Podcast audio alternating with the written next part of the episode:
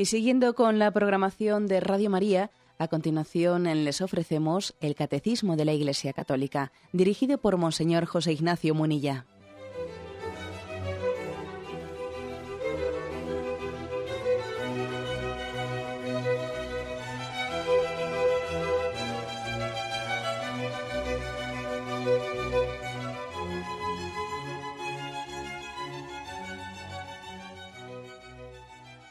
Cordial saludo a todos los oyentes de Radio María. Un día más, con la gracia del Señor, proseguimos el comentario del Catecismo de nuestra Madre, la Iglesia. Estamos en la explicación de la primera de las peticiones, peticiones deseo. Decíamos ayer que también son como las tres primeras peticiones del Padre nuestro, una petición, un deseo que brota de nuestro corazón. Santificado sea tu nombre, es la primera en la que nos encontramos. ¿eh? Las otras dos peticiones deseo, venga a nosotros tu reino, hágase tu voluntad. Pero bien, estamos en la primera, santificado sea tu nombre, y en concreto en el punto 2812, que dice así, ¿eh? voy a leerlo poco a poco y vamos comentando cada parte. Eh, dice, finalmente, el nombre de Dios Santo se nos ha revelado y dado en la carne en Jesús como Salvador, revelado por lo que Él es, por su palabra y por su sacrificio. Habíamos hablado en el programa anterior de lo que supone el misterio del nombre de Dios. Esta primera petición del Padre Nuestro, tenemos que reconocer que nos resulta un tanto misteriosa. ¿eh? Santificado sea tu nombre. Ya comentábamos que, bueno, pues que para nosotros eh, el nombre no suscita en nuestra cultura occidental todo el sentido del misterio que encierra en una cultura semítica, e, insistíamos en que detrás de la, de la palabra nombre está el misterio de la persona ¿eh? que, se, que se comunica. El nombre nos remite al ser personal, el gran, la gran sorpresa de que Dios es, Dios es persona. Me permito un pequeñito excursus, como solemos decir de vez en cuando, y es que el concepto de persona, ¿eh? el concepto de persona ahora ya no hablo ya de, la cultura semítica, sino que entre nosotros también en Occidente, es un concepto que, o sea, entender qué es, o sea, en qué se diferencia la naturaleza de la persona, ¿no? El concepto de persona ha sido en la filosofía, ha sido en gran parte mm, iluminado gracias a la fe católica, a la, a la fe cristiana. Han sido, ha sido la fe cristiana la que en el paso de los siglos, gracias a la reflexión de los concilios para intentar explicar mm, quién es Dios, al, explicar el misterio de la Santísima Trinidad y hablar de que son tres personas distintas y una sola naturaleza, o al hablar de que en Jesucristo hay una sola persona, pero tiene dos naturalezas, la humana y la divina, es decir, ha sido el dogma católico, el dogma cristiano ha sido el misterio, la reflexión sobre la fe le ha prestado un gran servicio, un gran servicio al pensamiento, a la filosofía, porque no, había habido eh, la suficiente claridad para, para, distinguir el concepto de, de qué es persona, a diferencia de lo que es la, naturaleza. ¿eh? Nosotros, por ejemplo, decimos que la persona, ¿eh? La persona humana, la persona humana, cuando fallecemos nosotros, cuando, cuando muere el ser humano, en ese, en ese momento se produce una separación de alma y cuerpo. Bien, pues en ese momento la persona, lógicamente, subsiste en el alma. Lógicamente la persona engloba ¿eh? Engloba el cuerpo y el alma, pero en el momento, ¿eh? el momento del, fallecimiento del ser humano, la persona humana subsiste en el alma. En la resurrección del cuerpo final, lógicamente, se vuelve a tener esa unidad sustancial, ¿no? De cuerpo y alma, y la persona subsiste en el cuerpo y en el alma. Pero, digamos que, mm, permitidme este pequeños cursos que estamos haciendo, que el concepto de persona ha sido muy iluminado gracias al el esfuerzo que ha tenido que hacer la Iglesia Católica para explicar el misterio de la Trinidad, tres personas en una sola naturaleza divina, y el esfuerzo que he tenido que hacer para explicar la cristología. Una persona, Jesús es una sola persona, no son dos personas, obviamente, pero tiene dos naturalezas, la humana y la divina.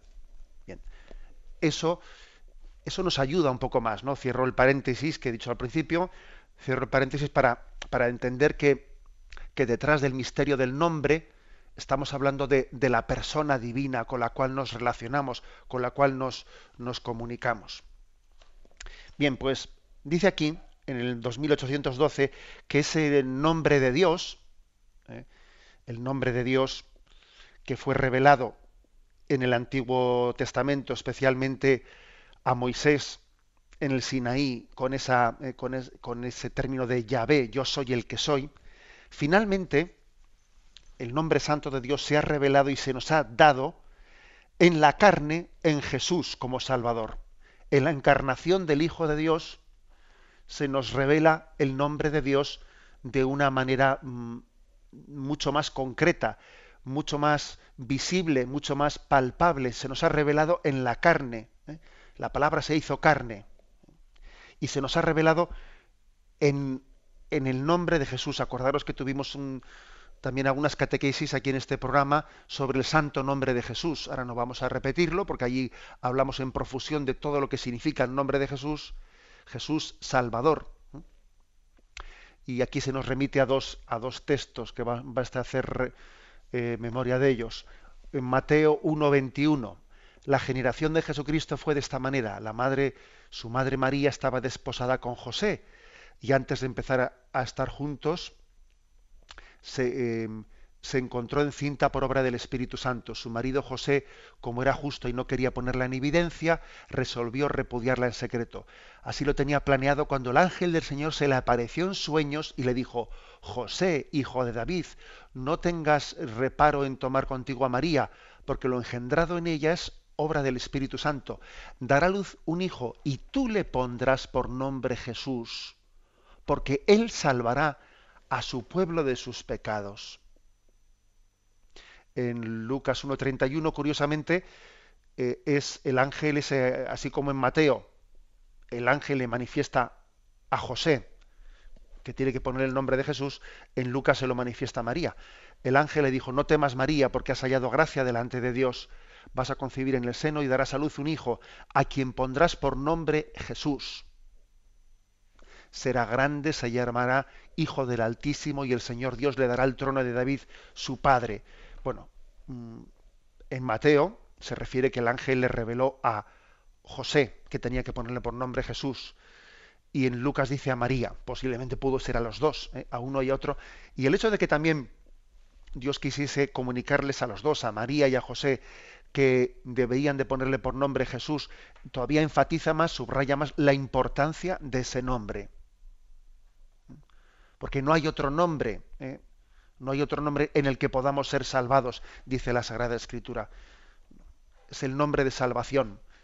Finalmente el, el nombre en el que el nombre que queremos santificar, en el que queremos ser santificados, en el que podemos ser salvados es el nombre de Jesús, que significa salvación. ¿eh? Al final es una, es una palabra tan humilde como esa, Señor, sálvame sálvame que perezco, ¿a dónde iré sin ti? Tú eres el santo y necesito de tu santidad ¿eh? para, para mi salvación. Santificado sea tu nombre. Tú eres santo y en tu misericordia confío en que me santificarás. Por eso Jesús es el Salvador, el que santifica, el que nos salva. Le pondrás por nombre Jesús porque Él será el Salvador ¿eh? de todos los hombres dice, revelado por lo que Él es, por su palabra y por su sacrificio. Vamos a ver, es decir, que no únicamente el ángel vino a decirle a José y a María, ponle por nombre Jesús. O sea, no es un decir, mira, te comunico que tienes que ponerle ese nombre. No es una mera comunicación, no, eh, sino que dice el catecismo, es que por lo que Jesús hizo, por las obras que realizó, por cómo fue su vida, por cuál fue su misión, por saber a qué se dedicó, bueno, ahí también se nos revela que su nombre es Jesús, que es Salvador. O sea, no solo porque el ángel se lo dijo, sino porque su vida fue un misterio de salvación, de, ser instrumento de Dios para salvarnos.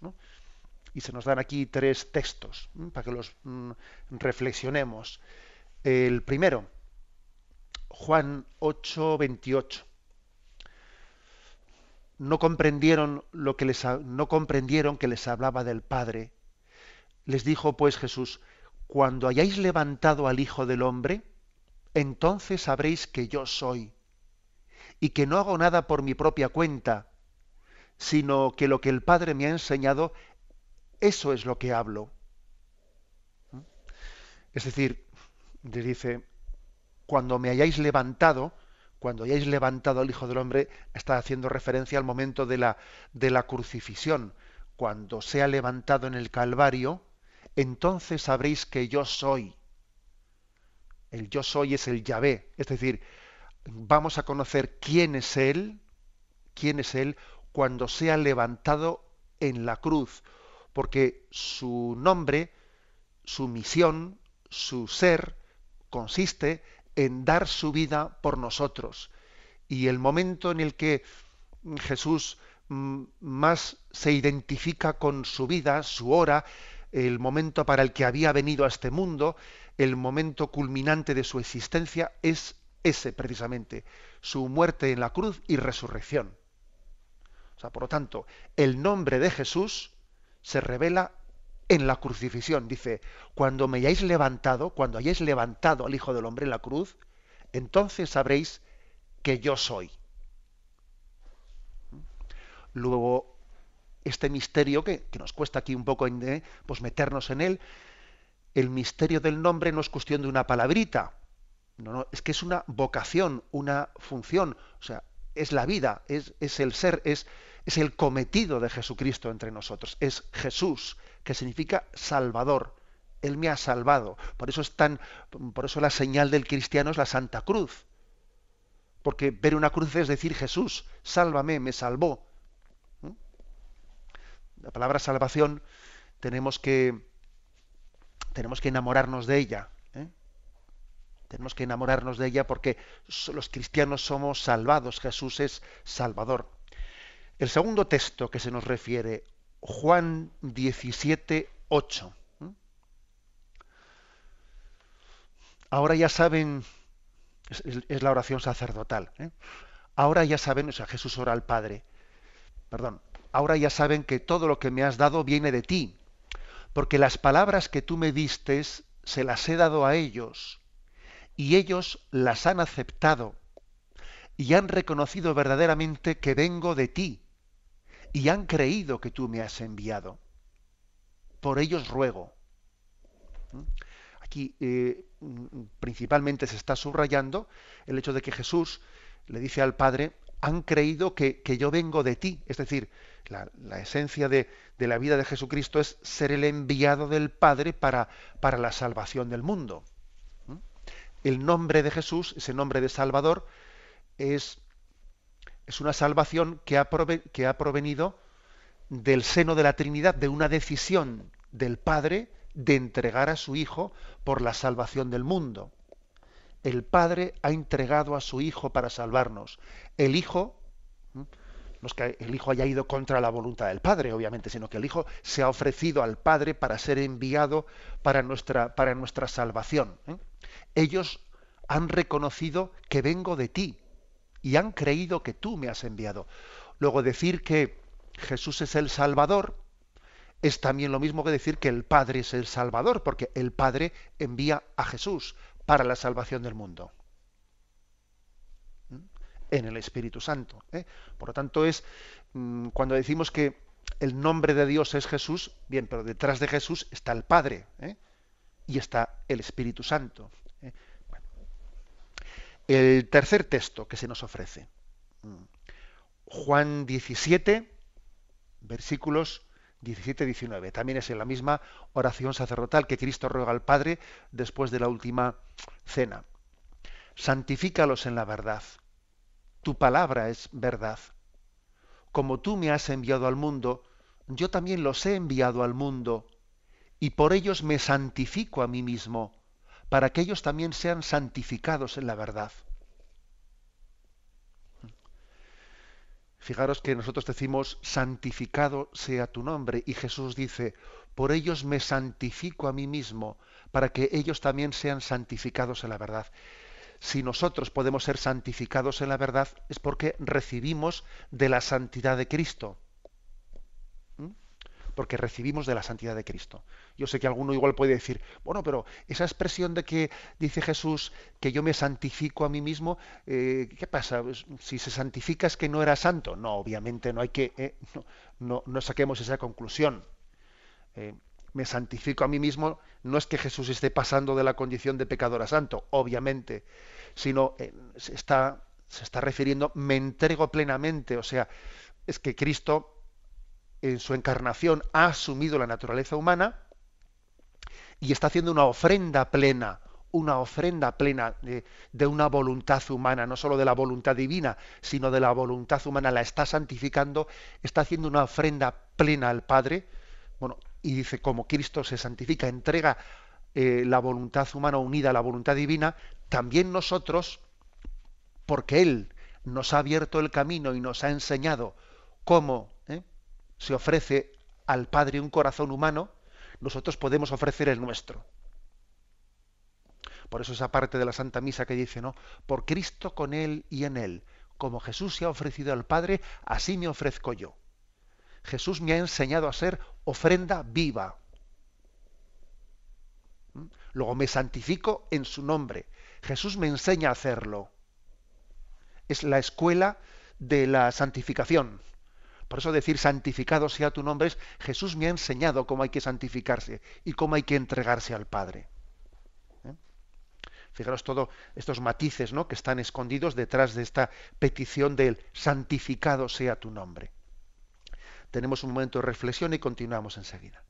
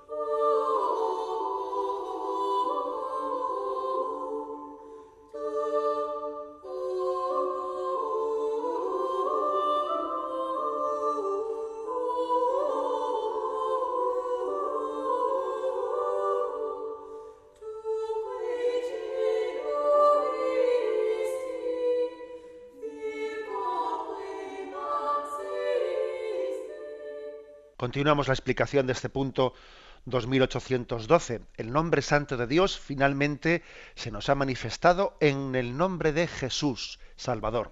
Continúa diciendo este punto. Esto es el núcleo de su oración sacerdotal. Ahora viene un versículo de la oración sacerdotal. Padre Santo, por ellos me consagro a mí mismo, para que ellos también sean consagrados en la verdad. Jesús nos manifiesta el nombre del Padre porque santifica él mismo su nombre. Este versículo, mm, Juan 17, 6, ¿eh? es un, versículo que dice, yo les he manifestado, ¿eh? aquí lo tengo, he manifestado tu nombre a los hombres que tú me has dado tomándolos del mundo. Tuyos eran y tú me los has dado y han guardado tu palabra. Es decir, Jesús ha manifestado el nombre del Padre a cada uno de nosotros. ¿Y eso cómo lo ha hecho? Pues enseñándonos el Padre Nuestro, sí, obviamente, pero no, pero no únicamente eh, diciéndonos cuando oréis decir Padre Nuestro, no, no. Nos ha manifestado el nombre de su Padre diciéndonos que es buen pastor misericordioso, diciendo que es como el Padre de la parábola del Hijo pródigo, diciendo, o sea, revelando cómo es el rostro de su Padre. ¿Mm? O sea, les he manifestado tu nombre, quiere decir, les he manifestado cómo es el Padre. Jesús ha sido como ¿eh? pues una, una ventana para meternos dentro de la Trinidad y decir, así es Dios de bueno, así es Dios de misericordioso. Él nos ha permitido ¿eh? conocer el misterio de Dios. Dice, porque santifica él mismo su nombre. Aquí nos trae un par de textos del profeta Ezequiel. Leo uno de ellos, por ejemplo, el segundo, Ezequiel 36, 20, 21. Dice, y en las naciones donde llegaron profanaron mi nombre santo, haciendo que se dijera a propósito de ellos, son el pueblo de Yahvé y han tenido que salir de su tierra, pero yo he tenido consideración a mi nombre santo que la casa de Israel profanó entre las naciones a donde había ido. Bueno, es decir, él es el reparador de lo que ha hecho de lo que ha hecho Israel, de lo que hemos hecho cada uno de nosotros, que hemos profanado el nombre de Dios con una vida pecadora. Claro, cuando alguien es, es un, un creyente, como nosotros, ¿no? Que somos un creyente y somos, y somos bautizados y no vivimos como tales y no vivimos como hijos, estamos profanando el nombre. ¿eh? Ese no tomarás el nombre de Dios en vano no se refiere únicamente a blasfemar. Es que, claro, también se, se refiere a decir, ¿y tú eres hijo de Dios? Pues no se te nota. Pues con esa vida que tienes estás profanando el nombre. Tienes la condición de cristiano, pero lo estás profanando. A eso se refiere. Se refiere que, a que nosotros contradecimos el nombre que llevamos encima, lo contradecimos. ¿eh? Es este texto de, de, Ezequiel. Son el pueblo de Yahvé, dice, y han profanado mi nombre. Por eso dice, yo he tenido consideración a mi, santo nombre y, ha tenido que repararlo. ¿eh? El mismo Jesucristo ha reparado el nombre que nosotros hemos manchado. Hemos manchado, porque se dice, estos son hijos de Dios. Pues ¿cómo será ese Dios? Porque estos hijos son así. Claro, manchamos el nombre de Dios siendo, siendo pecadores. Por eso Jesús ha venido a limpiar el nombre de Dios, porque Él es el verdadero Hijo y repara el nombre ensuciado. Seguimos adelante. ¿eh? Y termina diciendo este punto 2812. Al terminar su Pascua, el Padre le da el nombre que está sobre todo nombre. Jesús es Señor para gloria de Dios Padre. ¿eh? Eso os, sonará porque suele ser ese himno de Filipenses que solemos, que solemos rezar en las primeras vísperas. ¿eh? y le dio el nombre sobre todo nombre. Es Filipenses capítulo segundo, versículo del 9 y siguientes, ¿no? Por lo cual Dios le exaltó y le otorgó el nombre que está sobre todo nombre en su resurrección, ¿no? Porque él se abajó y tomó la condición de esclavo por eso Dios lo ensalzó, le dio el nombre sobre todo nombre, para que al nombre de Jesús toda rodilla se doble en el cielo, en la tierra, en el abismo, y toda lengua proclame, Jesucristo es Señor para gloria de Dios Padre. O sea que el momento, el momento en el que mm, se, se escenifica, ¿eh? por decirlo de alguna manera, bueno, se escenifica, no se realiza, ¿no? La glorificación plena del nombre de Jesucristo es en la resurrección. Entonces cuando eh, dice que el Padre le dio el nombre sobre todo nombre. De modo que al nombre de Jesús toda rodilla se doble en el cielo, en la tierra y en el abismo. Jesús es Señor, es Señor para gloria de Dios Padre. Es el Kyrios, es la, el momento en el que se ensalza la gloria de Dios. Pasamos al punto siguiente, 2813. En el agua del bautismo hemos sido lavados santificados, justificados en el nombre del Señor Jesucristo y en el Espíritu de nuestro Dios. Primera Corintios 6, 11. Bueno, es sencillamente un, un recordatorio. Estamos explicando el santificado sea tu nombre, no lo olvidéis. Bueno, pues recordad que hemos sido bautizados en el nombre del Padre, del Hijo y del Espíritu Santo. Hemos sido lavados, justificados en el nombre de Jesucristo del Padre y del Espíritu Santo. Por lo tanto, por lo tanto, aquí se está realizando en el bautismo esa promesa de que Jesús será el Salvador y en su nombre seremos salvados. Hemos sido bautizados en su nombre. Es el cumplimiento de la promesa de que se nos ofrece la santificación en el nombre de Jesús, en el nombre del Padre y en el nombre del, Espíritu Santo. A lo largo de nuestra vida, nuestro Padre nos llama a la santidad. Primera eh, Tesalonicenses capítulo 4 versículo 7 nos llama a la santidad. Y como nos viene de Él que estemos en Cristo Jesús, al cual hizo Dios para nosotros santificación, es cuestión de su gloria y de nuestra vida el que su nombre sea santificado en nosotros y por nosotros. Tal es la exigencia de nuestra primera petición. Vamos a ver, yo, yo me atrevería a decir como una conclusión práctica de esto cada vez que nosotros nos purificamos, cada vez que nosotros recibimos bien el sacramento de la penitencia, del perdón de los pecados, estamos santificando el nombre de Dios. Cada vez que nosotros hacemos una obra de caridad, ayudamos a un pobre, estamos santificando el nombre de Dios. Cada vez que nosotros ayunamos, hacemos penitencia, hacemos sacrificio y nos purificamos, santificamos el nombre de Dios. Cada vez que profundizamos más en una vida de oración, en mayor intimidad con Dios, santificamos el nombre de Dios. Dice aquí, es cuestión de su gloria y de nuestra vida el que su nombre sea santificado en nosotros y por nosotros.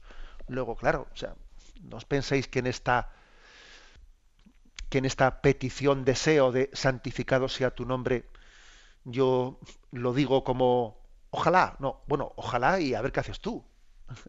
a ver qué haces tú, que obviamente eso que estás pidiendo te, te compete. Es algo así como más tarde luego en el Padre Nuestro decimos, perdona nuestras ofensas, nuestras ofensas como nosotros perdonamos. O sea, es una petición de compromiso al mismo tiempo. Pido que Dios me perdone, pero como yo perdono a los demás. Algo así pasa aquí. Algo así. ¿eh? santificado sea tu nombre, claro, bien, pero es que resulta que para que sea santificado, yo soy parte, soy parte de esa santificación. Tiene, yo, en mi vida, mi vida tiene que ser un eco, un eco de la santidad de Dios. Luego repito, cuando yo me purifico, cuando yo me arrepiento profundamente, cuando yo tengo eh, pues una contrición perfecta de mis pecados, cuando ejerzo la misericordia, cuando perdono, etc. Entonces santifico, eh, santifico el nombre de Dios. Entonces el nombre de Dios es glorificado. Bien, tenemos un momento de reflexión y continuaremos enseguida.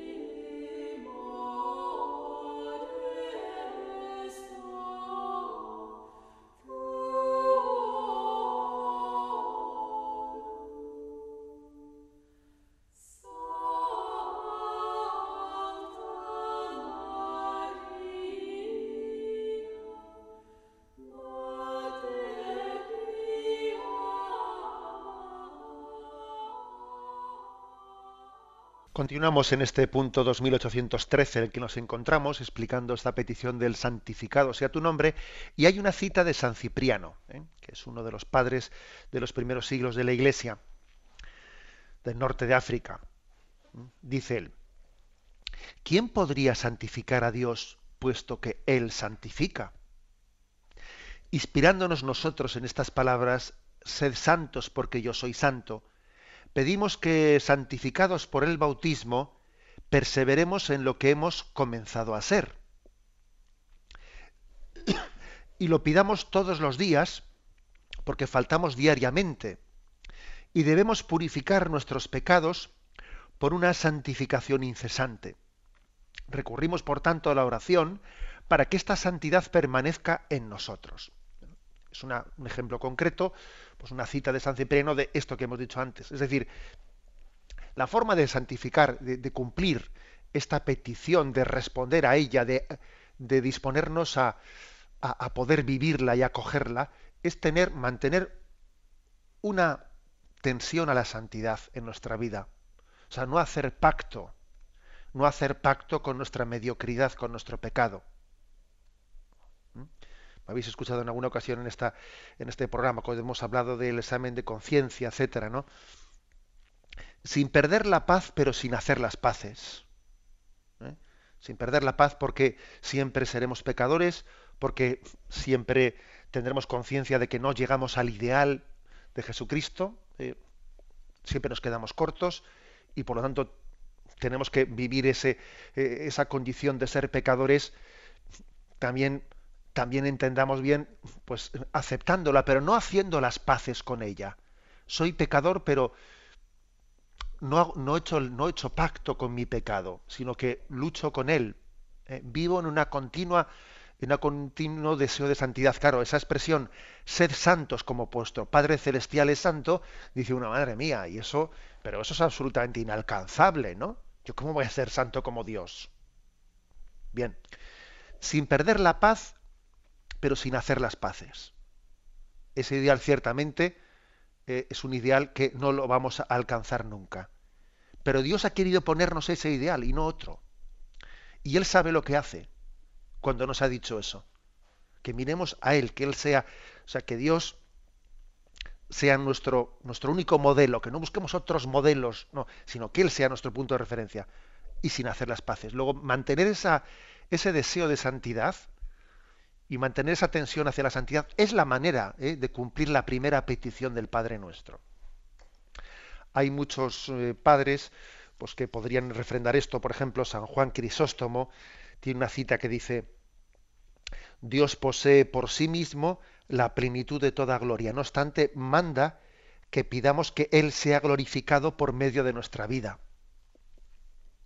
San Gregorio de Nisa, en el siglo IV, dice, el que reza santificado sea tu nombre, le dice a Dios aproximadamente esto, ayúdame con tu gracia a hacerme santo.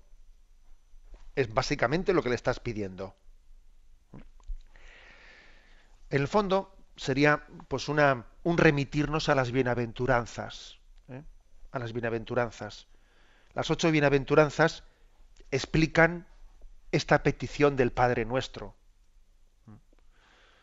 Eh, cuando el ser humano se apoya en esas ocho actitudes de las bienaventuranzas y participa de esa bienaventuranza que Jesús le promete por esos ocho caminos que plantea las bienaventuranzas, entonces es santificado el nombre de Dios. Bienaventurados los mansos, bienaventurados los pobres de espíritu, los misericordiosos, los que trabajan por la paz, etcétera, ¿no?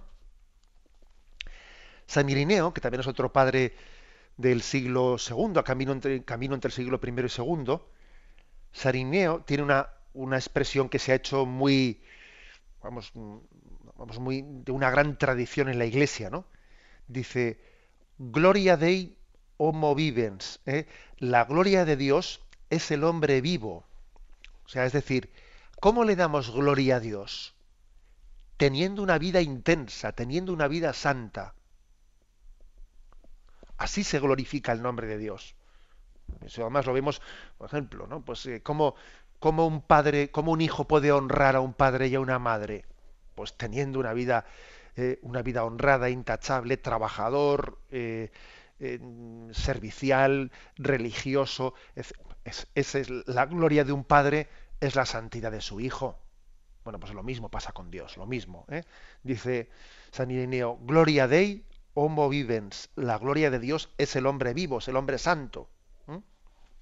Cuando el hombre vive como Jesús, vive conforme al espíritu de las ocho bienaventuranzas, ¿no?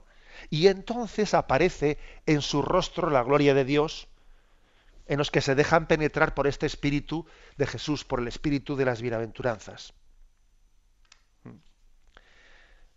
Por lo tanto, aquí también es, como si dijésemos que santificar el nombre de Dios es también como sanarnos. O sea, nos sanamos, Dios nos sana. ¿eh? El nombre de Dios es santificado cuando el ser humano, mirándole a Dios, se sana. ¿eh? ¿Os acordáis de ese, episodio del Antiguo Testamento en el que eh, hubo como una plaga de serpientes que mordían a los israelitas en el desierto y entonces Yahvé mandó levantar, hacer una, serpiente de bronce y elevarla eh, en un estandarte, la serpiente de bronce, de manera que cuando eran mordidos por la serpiente, al mirar aquella serpiente de bronce quedaban sanados. Y eso después nosotros lo hemos evocado como, o sea, lo hemos referido como una evocación de la cruz, aquel quien mire a Cristo crucificado, elevado sobre el palo de la cruz, y le mire con fe, quedará sanado de esa mordedura de serpiente. Bueno, pues algo así, ¿eh? es decir, santificado sea tu nombre, es como yo le miro con fe para quedar sanado de la mordedura, es decir, de mi pecado le miro con fe, ¿eh? para que esa mirada a mí me purifique. Mm, decía pues que, eh, que las ocho bienaventuranzas eh, son como el espíritu, el espíritu propio de quien vive, quien vive transformado por ese nombre, ese nombre santo. Y además, fijaros que dice dichosos, bienaventurados, ¿no? Bienaventurados, la palabra griega, Macarios, dichosos, bienaventurados, es una palabra que viene, que viene como a decir que participamos de la gloria de Dios, macarios, bienaventurados, ¿no? Participamos de la gloria de Dios y experimentamos así una libertad interior, porque Dios es santo, yo puedo ser santo. Como hijo, como hija, eh, estoy participando de aquello que, mira, no me correspondía, pero, Dios me lo da en herencia de amor, que es su santidad, santificado sea tu nombre, bienaventurado seas que has tenido eh, una tal herencia, la herencia de la santidad de Dios que quiere dártela a participar. Eh, esta es, por lo tanto, ¿no? la pobreza de espíritu como una actitud de desprendimiento de todo, de poner nuestra confianza en Dios, eh, la sensibilidad de saber llorar mm, por lo que verdaderamente merece la pena en esta vida, el llanto, saber llorar pues no solo por las personas queridas, ¿no? Sino por mi propio pecado, por las oportunidades que he perdido, por no ser santo. Solo hay una, una pena, una gran tristeza en esta vida, que es el no ser santo. ¿eh? El tener un espíritu pacífico, de no violencia, siendo delicado en el trato con los demás y también con uno mismo, que a veces nos cuesta tener paciencia con nosotros mismos, ser un hombre amante de la justicia, ser misericordioso siempre teniendo mm, ese juicio de misericordia con los demás, teniendo pureza de corazón, la virtud de la pureza, la transparencia interior,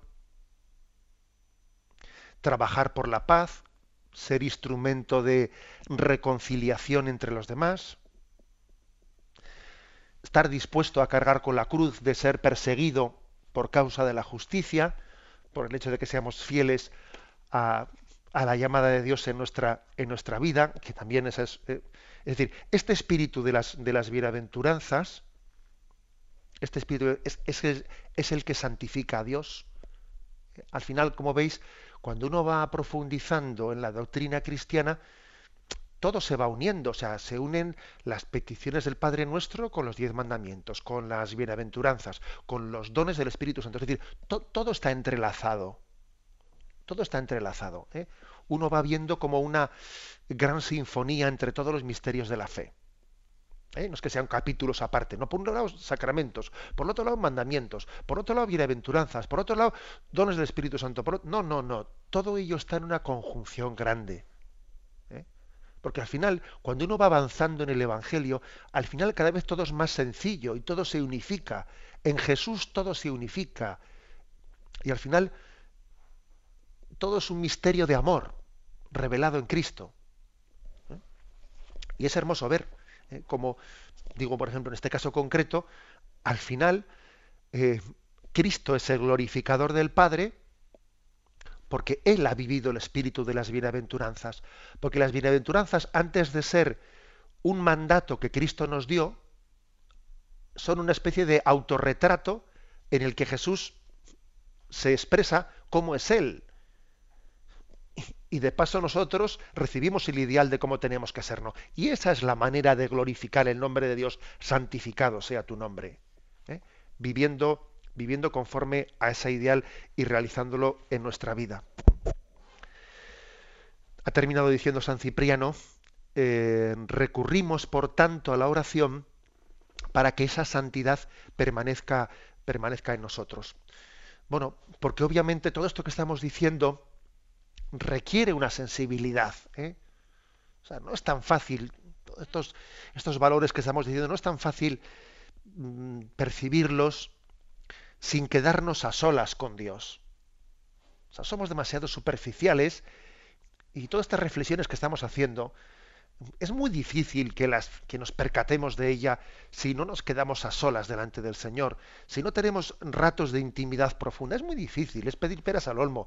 Vivimos siempre eh, pues en, la, en, la, inmediatez de lo que enseguida tengo que hacer, ahora, ahora me toca hacer esto, me toca hacer lo otro. Y a veces lo urgente nos impide llegar a lo importante. Esto ocurre mucho en nuestra vida, que lo inmediato lo inmediato me, acapara toda la vida. Y por hacer cosas inmediatas, me toca, eh, tengo que comprar el pan, tengo que hacer lo otro, eh, tengo que llamar a la lavadora, tengo. O sea, siempre lo inmediato nos aparta de lo importante. Claro, lo inmediato habrá que hacerlo, claro. Ya, pero a ver cómo organizamos la vida para que yo tenga tiempo de, como dice aquí San Cipriano, es que mm, necesitamos tiempo de oración para poder ¿eh? darnos cuenta de lo que es santificar su nombre. Dice que eh, estamos llamados a este espíritu, a este espíritu concreto, ¿no? de, de vivir las bienaventuranzas para que con Cristo seamos glorificadores del Padre. Lo dejamos aquí y vamos a dar paso a los oyentes. A vuestro turno va a poder hacer preguntas. Eh, podéis llamar al teléfono acostumbrado 917 107 700. 917 107 700.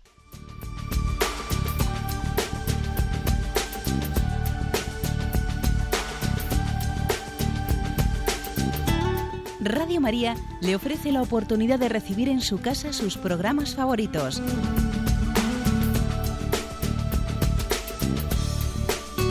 Ahora lo puede hacer a través de nuestra página web www.radiomaria.es o bien llamándonos al 902 500 518. 902 500 518.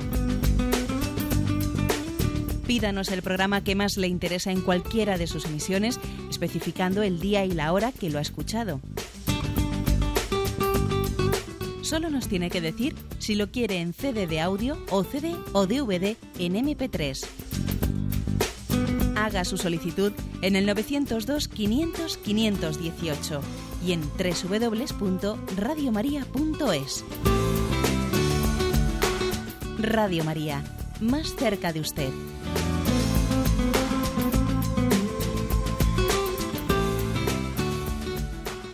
Sí, buenos días, ¿con quién hablamos? Egunon, soy Mari Carmen. Este, cuando dice usted bendecir al Padre, como Jesús le bendijo al Padre y nos enseña eso en el Padre nuestro, para que nosotros también sepamos, bendigamos al Padre porque se merece todo, ¿verdad?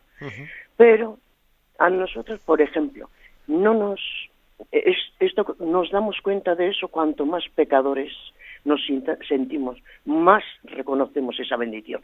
Entonces, si no existe ese pecado, si no, si a Dios ahora se le toma con tan simplicidad, se le quita omnipotente, todopoderoso, todo.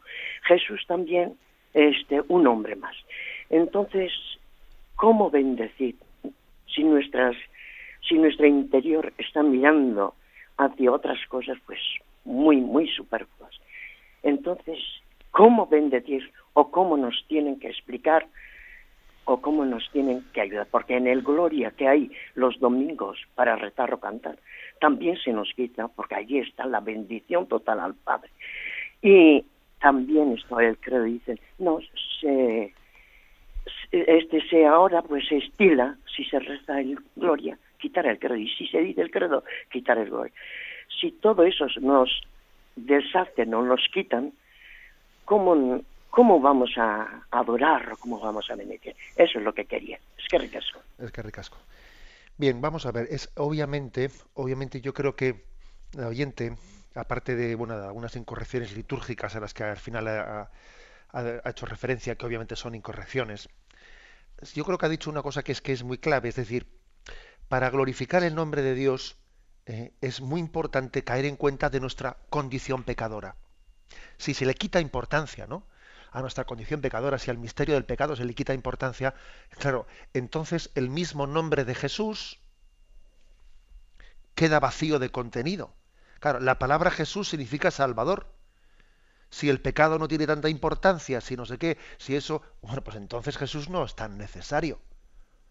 Yo, pues, si yo no tengo pecado, si el pecado, pues entonces, si Jesús es Salvador, pues para mí Jesús no es tan importante, ¿no? es decir, vaciamos de contenido eh, la misma misión que el Padre le dio a Jesucristo de ser Salvador del mundo. Cuando de alguna manera desdramatizamos eh, el misterio del pecado y de la redención, hacemos insignificante a Jesucristo.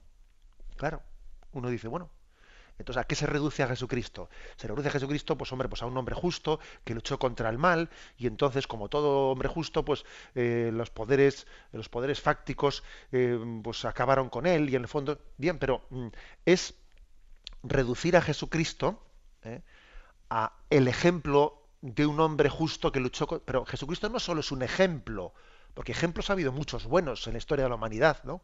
Jesucristo no solo es un ejemplo, sino que es el que nos salva de nuestro pecado, el que nos redime, el que nos reconcilia ¿eh? con Dios.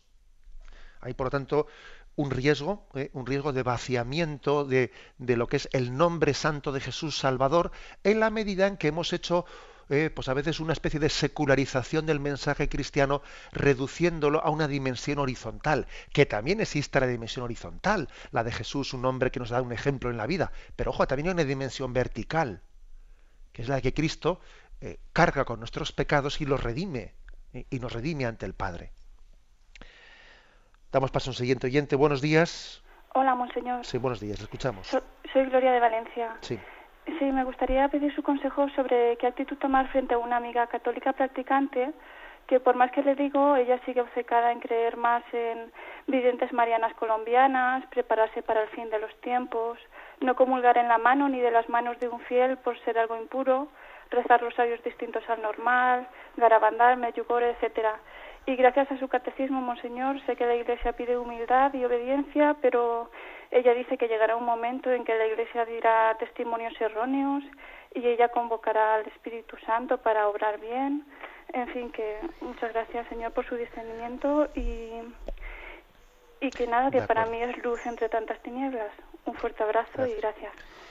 Bien, yo, yo creo que igual la manera de, de afrontarla un poco a su, a su amiga tiene que ser a decirle, vamos a ver, no, yo no, yo no le diría todo eso lo que crees eh, es falso, porque es que además también puede haber alguna, ¿eh? pues alguna de esas de esas supuestas revelaciones a las que la oyente ha hecho referencia, pues que, están en proceso de discernimiento, como la de la de Garabandal no, la de Meyugore, quería decir, la de Meyugore está en proceso de discernimiento y por lo tanto, mm, pues es posible que la Iglesia dé una una palabra mm, de discernimiento positivo, etcétera. Es decir, yo no le diría a la oyente que todas las revelaciones privadas eh, tienen que ser rechazadas. No, pero sí que le insistiría, le insistiría en que toda revelación privada tiene que estar supeditada a la revelación pública.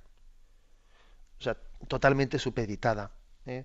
Es decir, que la revelación privada, la Iglesia la aprueba en la medida en que lo que hace es confirmar la revelación pública. Y claro, y ponerse en una situación de decir, ¿eh? como yo también me, ha ocurrido en alguna conversación con alguna persona, es que eh, una revelación de no sé qué persona eh, anunció que llegaría un momento en el que, en el que pues, un papa se desviase. Yo he escuchado por ahí interpretaciones de que el papa que sucediese a Juan Pablo II iba a ser el antipapa y no sé qué.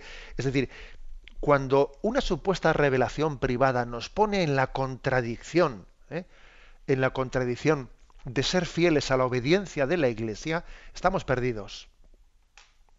Ahí estamos perdidos. ¿eh? Es decir, entonces, curiosamente, el ángel, el ángel de la tiniebla nos ha engañado. ¿eh? El criterio de discernimiento más determinante es la obediencia a la Madre Iglesia. Fuera de la obediencia a la Madre Iglesia estamos perdidos. Entonces, eso yo creo que ese tiene que ser su argumento principal. El argumento principal es, la obediencia a la Madre Iglesia, porque claro, esa pretendida obediencia por hilo directo al Espíritu Santo o, a la Virgen María, claro, es que eso es una es un grado de subjetivismo tremendo, ¿no? Pues aquí puede aparecer otro que diga que tenga otra revelación y otro que tenga otra revelación diciendo cosas contradictorias y a ver a quién le hacemos caso. O sea, al final, eh, cuando por ejemplo uno ve las revelaciones privadas como la de Fátima, como la de la de Lourdes, etcétera, lo primero que la Virgen María le dice a Santa Bernadette o le dice a los pastorcillos de Fátima es id al sacerdote de la parroquia, id a donde el obispo, id. O sea, curiosamente todas las revelaciones que vemos que han sido hechas en la santidad, las revelaciones privadas, inmediatamente envían a la iglesia, envían, aunque igual en primer momento no les consideran, y como por ejemplo el indio Juan Diego, el indio Juan Diego, ¿no? Que inmediatamente la Virgen María le envía a Fray Juan de Zumárraga, eh, el primer obispo de México, y le dice, vete a donde él, dile que, dile que tiene que construir aquí una capilla, etcétera. Siempre es ponerse en manos de la Iglesia, ¿eh? y aunque al principio igual reciben un rechazo, pero ser perseverantes hasta que la Iglesia da su palabra de discernimiento. Eso es lo que nos saca de la, ¿eh? del poder ser engañados. Damos paso a un siguiente oyente. Buenos días. Buenos días, padre. Buenos días, le escuchamos. Mire usted, quisiera hacerle una pregunta. Bueno, una pregunta o, otra. También soy una mujer inculta y una mujer madre de siete hijos y esposa. Entonces, sabe usted, pues me han sucedido muchas cosas, porque nuestro Señor, mi, o sea, mi nación fue hace 22 años. Entonces, pues me enseñó nuestro Señor, sabe usted, su muerte su, y su cruz, me enseñó. Entonces, ahora también se hizo nada por un tumor en, Lourdes. Me dijo Nuestra Señora, dice, hija, a Lourdes. Y yo no la comprendía. Y entonces pues me puso, en, el sacerdote una serie de, vamos, de eso, dice, si es de Nuestra Señora, dice, no tendrás ningún inconveniente en ir. Dice, si no es de ella, dice, yo mismo, dice, te quitaré, dice, la esa y no podrás. Bueno, pues fui, fui sanada, Padre. Entonces nuestro Señor siempre me decía, dedita mi pasión a las tres de la tarde. Y yo no sabía, padre, qué era eso, qué me quería decir. Y digo, Señor, soy tan torpe, digo que no sé lo que quieres decirme. Y entonces, pues ya a través del tiempo, me dijo un día, padre, dice, y no sé esto qué, significaba. Y, y me dijo, se pone, dice, hija mía, dice, medita así. Padre, dice, Dios mío y Señor mío, te acompaño en esta hora santificadora para redimir junto a ti los pecados del mundo. ¿Quieres hacerme la gracia a esa hija todos los días? Y yo le contesté, Padre, y le dije, sí, Dios mío. Y entonces pensé, Padre, que era sobre la corona de misericordia, y la estoy haciendo desde entonces. Y el Via Crucis, trato de inculcar a mis hijos la buena, la buena esa que, que vayan a la iglesia. Dice, mamá, tantos rosarios nos ha atado de cuando pequeños, dice que ya, dice, estamos, dice que no podemos más. Y así que dice ya, dice, no te metas en nuestras vidas. Ellos son buenos padres. Lo que pasa que es que tengo mucha persecución porque dice, tu Dios, tu Dios, y te tiene siempre enferma. Y te tiene siempre enferma. Digo, él sabrá por qué lo hace, hijo. Así que padre. De acuerdo, una palabrita, voy a decir que tenemos el tiempo casi cumplido. Mire, un consejo que yo le doy, ¿eh? para usted, para el oyente, y además como siempre, digamos aquí en la radio, pues lo bueno es que también otros escuchan la misma palabra y sirve un poquito de discernimiento.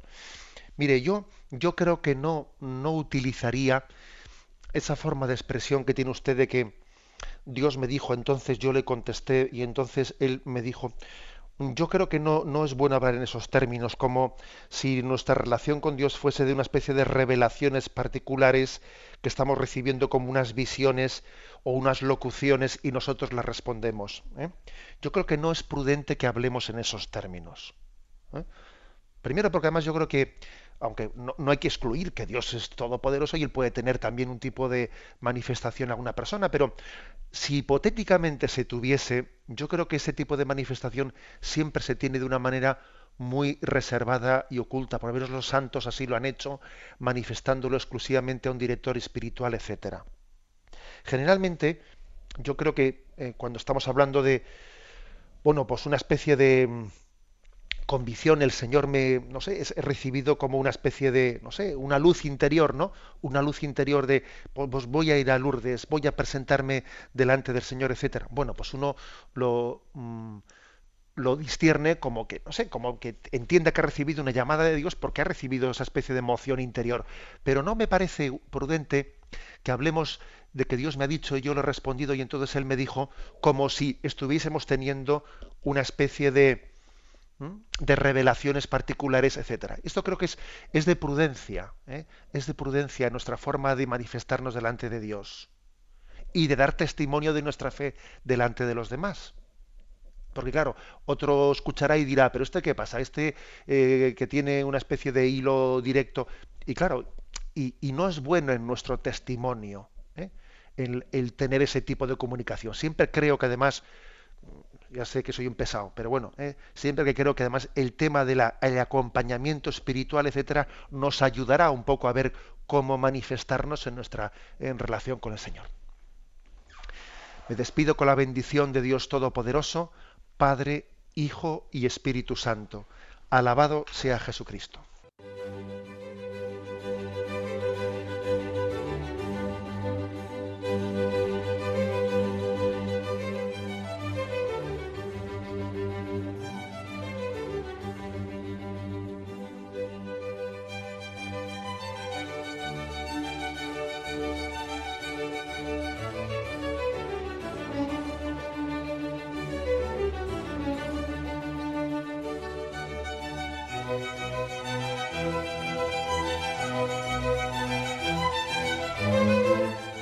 Han podido escuchar en Radio María el Catecismo de la Iglesia Católica, dirigido por Monseñor José Ignacio Munilla.